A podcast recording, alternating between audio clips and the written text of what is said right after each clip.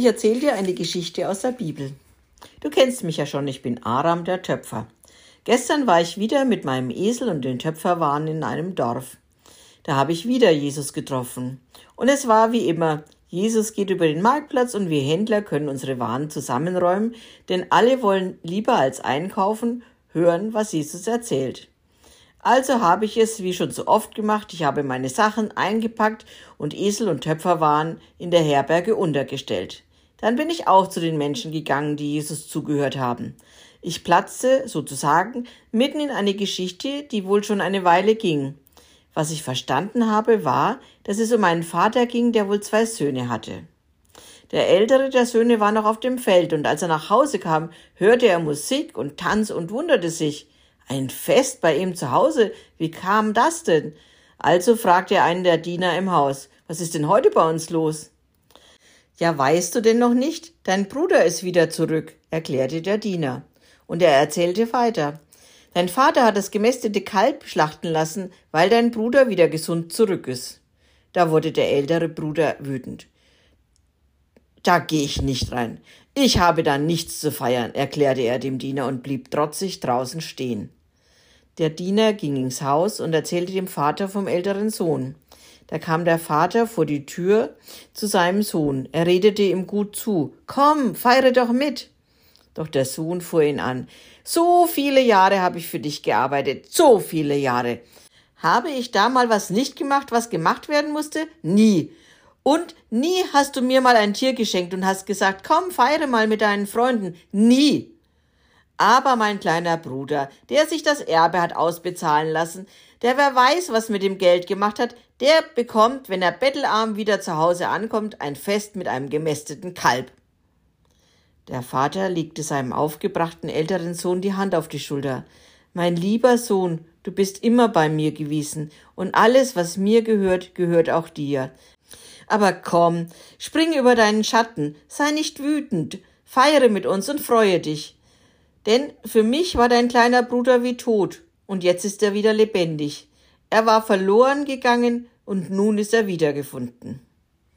Das war das Ende der Geschichte, die Jesus erzählt hat. Also ich war ganz auf der Seite des älteren Sohns. Ich konnte ihn und seinen Zorn und seine Wut gut verstehen. Bauer zu sein ist eine anstrengende Arbeit. Jeden Tag gibt es was zu tun, und immer hat man das Gefühl, man konnte noch mehr machen.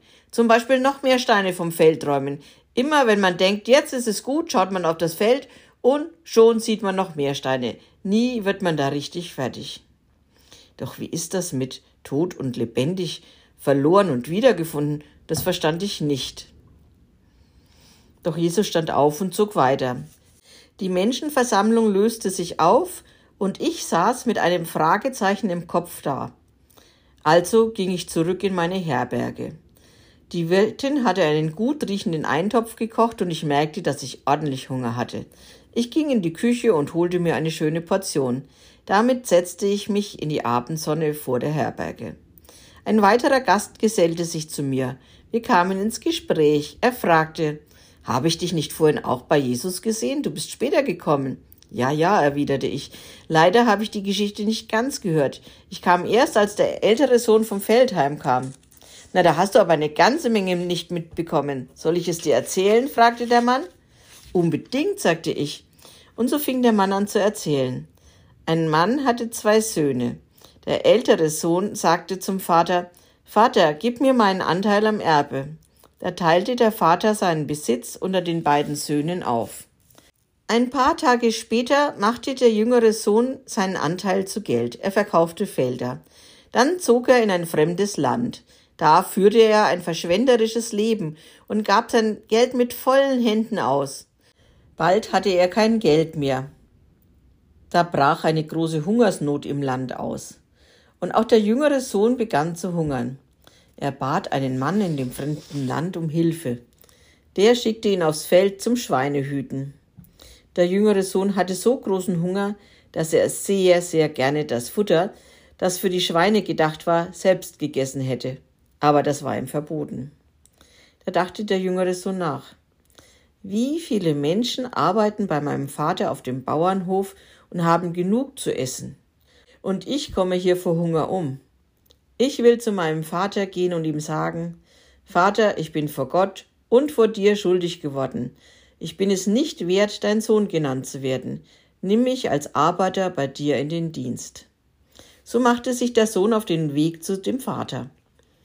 Der Vater sah seinen Sohn schon von weitem kommen und hatte Mitleid mit ihm. Er lief seinem Sohn entgegen, fiel ihm um den Hals und küsste ihn. Doch der Sohn sagte zu ihm Vater, ich bin gegen Gott und vor dir schuldig geworden. Ich bin es nicht mehr wert, dein Sohn genannt zu werden. Doch der Vater befahl seinen Dienern, holt schnell das schönste Gewand und zieht es ihm an, steckt ihm seinen Ring an den Finger und bringt ihm Sandalen für die Füße. Dann holt das gemästete Kalb und schlachtet es. Wir wollen essen und feiern, denn mein Sohn hier war tot und ist wieder lebendig. Er war verloren und ist wiedergefunden. Und sie begannen zu feiern. Den Rest der Geschichte kennst du ja schon. Ich hatte aufmerksam zugehört, und als ich das mit dem Erbe, dem verkauften Feldern und dem verschleuderten Geld gehört hatte, da war ich noch mehr auf der Seite des älteren Sohnes. Wie konnte der Vater nur so ungerecht sein? Und da platzte es auch schon aus mir heraus. Wie ungerecht von dem Vater. Ich verstehe den älteren Sohn so gut. Der Herbergsgast, der neben mir saß und mir alles erzählt hatte, nickte voller Verständnis mit dem Kopf. Klar, das verstehe ich. Doch denk doch mal nach. Das ist eine Geschichte, die Jesus erzählt. Die erzählt er doch nicht einfach so. Der hat sich doch da was überlegt. Es muss ihm doch um was ganz Bestimmtes gehen. Lass uns doch noch mal nachdenken. Also saßen wir eine Weile schweigend in der Abendsonne, den Bauch schön voll von dem Eintopf und das Gehirn mit Denken beschäftigt. Wie tot und wieder lebendig, murmelte er, und ich sagte, verloren und wiedergefunden. Ich dachte noch eine Kleinigkeit weiter, und dann wagte ich es.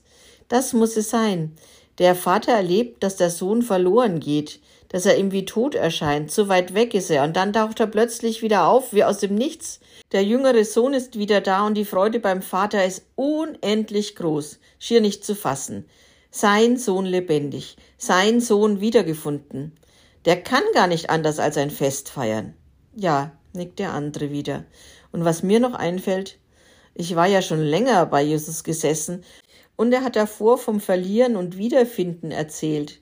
Und da sagte er, Gott freut sich über jeden, der sein Leben verändert und wieder zu ihm zurückkommt. Er freut sich darüber mehr als über 99 Gerechte, also Menschen, die nach den Geboten von Gott leben. Damit war unser Gespräch zu Ende. Wir zogen uns auf unsere Schlafmatten zurück. Morgen war ja wieder ein Tag, an dem ich Töpferwaren verkaufen wollte. Und als ich so beim Einschlafen war, da hatte ich noch einen Gedanken. Der Vater in der Geschichte ist wie Gott. Er freut sich so über seinen zurückgekommenen Sohn, wie Gott sich über einen freut, der sein Leben zum Guten verändert. Und nächste Woche ist es ganz anders. Ich erzähle euch von einer Königin aus der Bibel.